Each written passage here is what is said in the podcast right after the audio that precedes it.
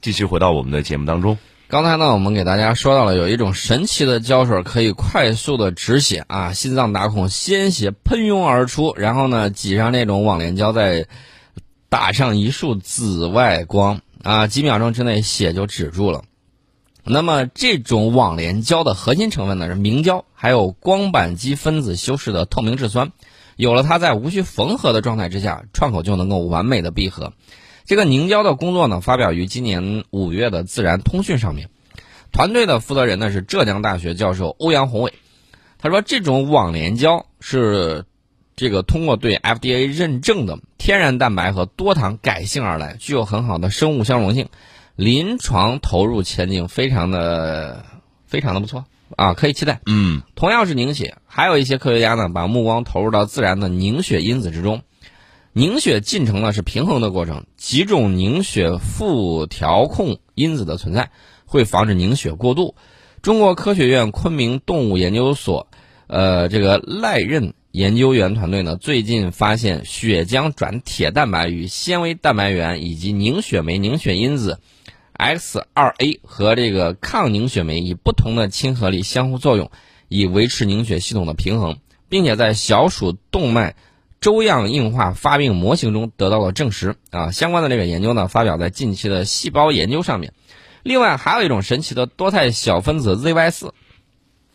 那么这个 ZY 四厉害在哪儿呢？它在和鲍曼不动杆菌和绿脓杆菌持续较量六十代，大家听好了，不是六十次啊，是六十代，啊，因为这个绿脓杆菌在不断的这个进化。那么它的这个较量六十代之后，抑菌的作用仍然不会明显改变啊！这个狡猾的抗药细菌呢，在它面前像什么呢？像如来佛手中的这种孙猴子啊，怎么都逃不出它的这个手掌心儿。而抗菌肽 ZY 四的动物实验表明呢，它可以显著的抑制鲍曼不动菌和绿脓杆菌在体内的扩散，以及绿脓杆菌引起的肺部感染和炎症。但是这个 ZY 四不是天然就有的，而是超过一千个抗菌肽的强强联合。赖任研究员团队呢，通过设计改造，获得了具有强抗菌活性、高稳定性和低毒性的抗菌肽 ZY 四。这个相关的研究发表在十二月十六号的美国科学院院报这个上面。啊，全新功能的这种蛋白发现呢，需要有两个必要条件：一方面呢，活性肽和活性蛋白的量的累积累。另外一方面呢，要形成相关动物模型和平台，对功能进行解析筛查。越来越多新肽的功能呢，在不断的发现和被证实。比如说，有毒物种的一些肽拥有抗氧化过作用啊，而一些抗菌肽呢，也在逐步进入临床的这个实验啊。所以说，大家可以看啊，这是生物科学方面这种在抗病毒等等等方面的这种一系列这种进步。那么，如果说要讲，地球上 DNA 的故事啊，一定会用这个盘古开天以来来开篇儿啊。然而，四个碱基的故事今年被改写了啊，改写它的不是什么上帝之手。今年二月份的时候，美国科学家首次合成出包含八个碱基的 DNA 啊。实验表明，合成 DNA 能够像天然 DNA 一样存储和转录信息。呃，这个是史蒂文·本纳领导的这个团队，通过调整普通碱基，就是鸟嘌呤。胞嘧啶、腺嘌呤和胸腺嘧啶，其中这个 A 与 T 的这个配对，C 与 G 配对的这个分子结构，创建出两对新碱基 S 和 B，P 和 Z。嗯，那么新碱基的形状呢与天然碱基类似，但是结合方式不太一样啊。随后呢，他们将合成碱基与天然碱基结合，得到了由八个碱基组成的 DNA。呃，这个新的研究呢，令人很兴奋呐。呃，但是距离真正的八碱基合成遗传系统还有很长的路啊。有一个关键问题就是。合成 DNA 是否可以被聚合酶复制？因为这决定了有丝分裂和遗传啊。所以说呢，这个科学在一方面在解释，另外一方面在创造啊，创造新的这个东西。这个成果呢，首次系统性的证明了合成碱基与天然碱基可以彼此识别并且结合，而且可以形成双螺旋，能够保持稳定。其他新碱基对也在开发之中，创建含有十个乃至十二个碱基的 DNA 结构是成为可能的。这是相关的这个情况，我们很多听众初中生物学了之后，你就明白我们在讲什么东西，这是很关键的这个一点。啊，除了这些之外呢，还有什么人类器官这种大家知道可移植器官啊，很多这个病患要排队去等能够移植的这个器官。那么人类胚胎的一部分呢，可以在代孕动物的子宫中成长。这波操作今年三月份获得了日本政府的许可。据《自然》杂志报道，日本东京大学、美国斯坦福大学的生物学家中，呃，这个启光计划啊，将人类诱导多能干细胞植入到小鼠和大鼠胚胎，并将胚胎呢植入实验动物体内，从活工厂源源不断生产出可以用于移植的人类器官，啊，这也是一个发展方向。那么，日本在制度上许可的理由是针对器官移植捐赠率低以及容易出现排异反应的现况，预计将为糖尿病等开启治疗的新的方向。这个器官移植的补缺呢，有人尝试让人类器官借腹扩繁，也有人尝试让动物器官被人接纳。多项研究利用这个基因编辑的方法，经过多个基因改造之后，可以使猪器官显得无害啊，所以猪还是浑身都是宝的。那么在移植之后呢，可以避免人类的免疫排斥、血液凝块以及其他免疫的攻击。是否真的无害？研究人员呢正在尝试，呃，将其移植到非人灵长类动物上做临床前的实验研究。有报道戏称说，唐僧想借八戒的器官得先问问悟空，啊，先问问悟空。呃，这个几年之前呢，我们。啊，很乐观，因为我们已经得到了肺脏和肾脏缺陷的猪，唯一要做的是找到理想的人的干细胞，让他们在猪体内长出人的肺脏和肾脏。但是经过这么几年的反复实验，事情远远没有当初想的那么容易。人的细胞和猪的细胞之间不能很好的互动，啊，这是未来的一个方向啊，是我们讲到的这个情况。呃，讲了很多，大家可能觉得听起来也比较累，但是前沿的这个科技呢，就是这个样子。能让大家以这种啊生活态的这种语言能够大概了解，我觉得我们就算是啊比较圆满了。另外呢，我们再给大家聊一个很有意思的事儿啊，讲一个年轻人少年十五岁，他做了什么事情呢？呃，三年前他念初一，三年前他念初一啊，他在一场科普讲座中认识了中科院动物所昆虫分类学家啊刘烨。刘烨是一个对昆虫非常狂热的一个人啊，那么他眼前的这个少年呢，叫宋成俊。嗯，这个宋成俊呢，从小就喜欢跟虫子打交道。因为这次遇见这个少年，走上了一条稍微反常的路。呃，不久之前，宋承俊和来自北京林业大学、中科院动物所以及深圳世纪琥珀博物馆的研究人员，在国术国际学术期刊《白垩纪研究》上面发表了一篇论文。他们在一枚缅甸琥珀之中。找到了非常珍贵的史前甲虫的新种，叫齿胸背长扁甲，啊，这是一种甲虫。嗯，那么这个大家可以看到啊，少年因为这个喜欢虫子，然后和科学人员的这种偶遇，然后呢进行了这种科普。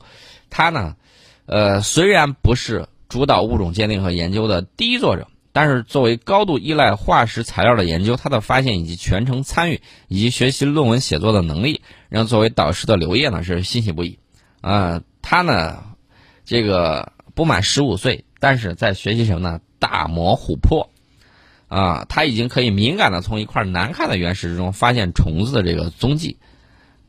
虫珀，嗯，大家看这个淘宝上卖虫珀有很多是假的，假的，也有很也有一些是从哪儿呢？从缅甸过来的这个虫珀，里面有这个小虫子，每一块虫珀其实都是匠心之作，因为原石又大又脏啊，一大块，你需要打磨抛光，再打磨再抛光，而且呢，你要小心谨慎，别把虫子衣服小心你给它磨破了，对，那就大大值钱了。啊，就指里面的虫子呢？对，我们要研究的是古代的这个情况，对。那么，全世界大概有三十八万种甲虫，啊，是昆虫中最庞大的类群。甲虫中有一个极小的、最原始的分支叫圆鞘亚目，仅有四十多种。那么，其中最古老的当属眼甲科，它的这个现生种呢非常的稀有，只有五个种，分布在澳大利亚和南美洲的南部。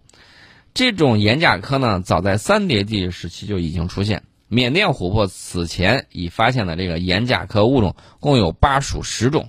而宋成俊发现的是一个新种，齿胸背长扁甲，距今有多少年了？九千九百万年，九千九百万年。从一个昆虫爱好者啊，到把名字印在国际知名分类学期刊上面，啊，大家感觉一下他经历了什么啊？这个很关键，这个对培养我们孩子们的这个兴趣很关键。呃，二零一五年，刘烨、陈瑞等人创建了一个以科学研究和科学教育为核心的民间机构。由中科院、北京大学、南开大学、中国农业大学以及北京林业大学等高校科研院所几十位不同领域的科研人员组成。他们的初衷呢，是在从小学到初中阶段，寻找一批真正热爱自然、有科研潜力的孩子，帮助他们提前接受系统学习。宋成俊就是他们其中的一个。嗯啊，然后这个一见刘烨就黏上他的孩子，不仅这个知识积累丰富，而且非常好学，性格也非常稳重。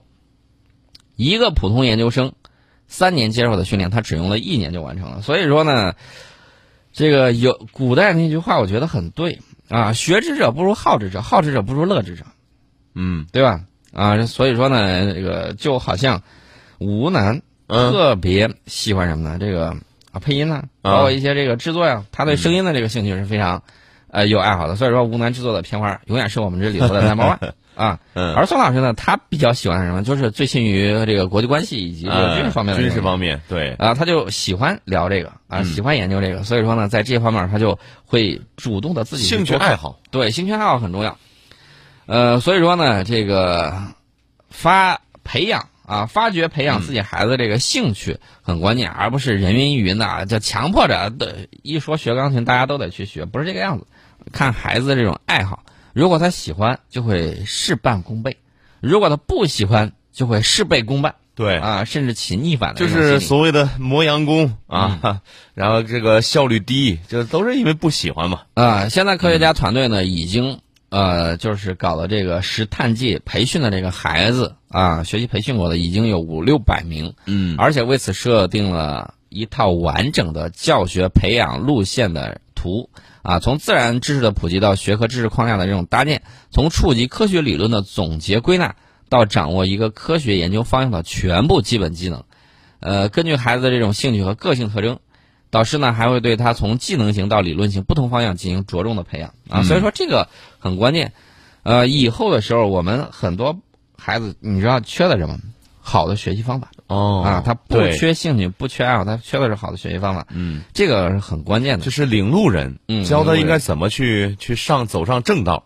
对，所以说呢，以往的时候我们总是忽视喜欢的力量啊，这可能是当下我们从事科学研究最稀缺的这个动力。嗯。所以古人那句话总结的很对，我再次给大家说一下：学之者不如好之者，好之者不如乐之者。充分发挥、充分发掘、发现孩子们的这种兴趣爱好，然后呢，给予科学的这种方法论的指导，他呢将会在相关的领域做出呃你不可想象的贡献。啊，这是我们讲到的一些情况。嗯，我们接着跟大家聊啊，刚才聊完了这个生物方面呢，也聊了一些这个科学的这种方法论，然后呢，我们要聊一些什么呢？人工智能，这个人工智能呢，我们呃，我们一般情况下不说自己的这个数据，我们一般情况下我们喜欢引用别的这个国家的这个数据，让人家用嘴说，看我们到底处于什么样一个状态。那么韩国呃中央日报有一个报道，韩国政府下属的信息通信企划评价院发布了一个 ICT 技术水平调查报告。那么这个报告呢显示，截至去年，韩国的人工智能技术仅相当于世界最先进国家美国的百分之八十一点六的水平，低于中国、日本、欧洲等竞争对手。呃，他认为中美之间人工智能水平差距是一点五年，韩美差距是两年，这是他说的。那么他的这个呃说法还有一个排名。这个韩国经济研究院呢，面向三十名人工智能专家进行问卷调查得出，他说，如果把美国人工智能人才的竞争力视为十的话，韩国、中国、日本三国的人工智能人才竞争力分别是五点二，韩五点二是韩国，六点零是日本，八点一是中国。嗯，这是他是这么认为的。他说。虽然韩国也能培养出不少人工智能人才，但是由于国内年薪较低的这个原因，这些人才普遍流向了美国、欧洲和中国。啊，投资环境贫瘠，基础设施欠缺也是一大原因。这是韩国经济研究院自己得出来的这个结论。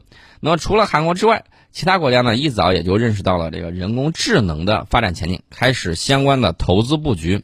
而韩国国内企业呢，却从收益性考虑，迟迟不肯做出投资。另外呢，即便开发出创新的人工智能算法，掌握了有用的数据，韩国企业也经常无法使用合适的硬件设施对此进行妥善的处理。我给大家讲这个是讲什么呢？他山之石可以攻玉，人家走过跳过的坑，咱们可不能再往里头跳啊！这是一方面。另外一方面呢，就是大家要注意到，它这里面都有什么样的这个问题啊？专家们也认为，束缚韩国人工智能技术发展的最大障碍是制度规制啊，其中最具代表性的就是关于使用数据的规制。美国民间的数据交易市场规模已经达到了二百万亿韩元。我们也凭借十四亿人口的这个巨大市场，在国家主导下构建庞大的国内数据，紧随美国之后。这是他的这个分析啊。呃，那么文章就指出，韩国为企业使用数据提供法律依据的数据三法案迟迟未能获得国会的通过。另外，远程医疗规制也束缚了人工智能技术的使用和发展。这是他自己得出来这么一个结论。呃，那么二零一八年，中国的人工智能技术较美国有一点五年差距。同期，中国的大数据技术水平较美国有一点一年的差距。这是这个报告里头讲到的啊啊，真实情况我觉得要看实际的情况，这是他自己分析的，我不一定赞成他的这个数据，拿来供大家参考一下。嗯啊，这是大家都纷纷意识到了，这个很关键。另外呢，我们给大家说人工智能初创企业，美国有多少呢？一千三百九十三家。百分之四十的比例排第一，中国占了三百八十三家，排名第二；以色列三百六十二家，排名第三；韩国排名在第十二。这是他的这个报道里面写到的这个情况。呃，所以说呢，这个东西很关键啊，很关键。人工智能技术啊，将会大大的改变人类的这种发展的这种形态。这是我们讲到相关的情况。另外，告诉大家一个好消息：中科曙光推出了龙腾 G 三零系列整机。搭载龙芯新款四核处理器，呃，这是龙芯中科公司在北京举办发布会啊，推出了龙芯三 A 四千、三 B 四千处理器。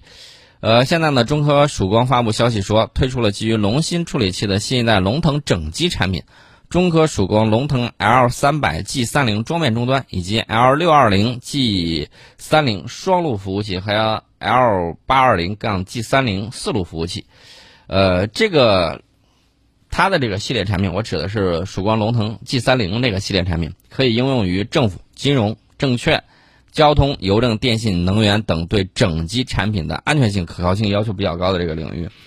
呃，还需要进一步的这种发展，还需要进一步的发展，因为你这个比着美国最先进的这个还是要错一些的，对啊，还要继续发展。但是呢，这个。还是有很大的潜力的嘛！啊，不只是解决了有无的问题，正在快速的追赶。对啊，正在快速的追赶，这个很关键啊！美国这一次也把我们给弄醒了，也把我们弄疼，也把我们弄醒了。知道有些东西我们靠买是买不来的，必须得自己有。这是相关的这个情况。嗯。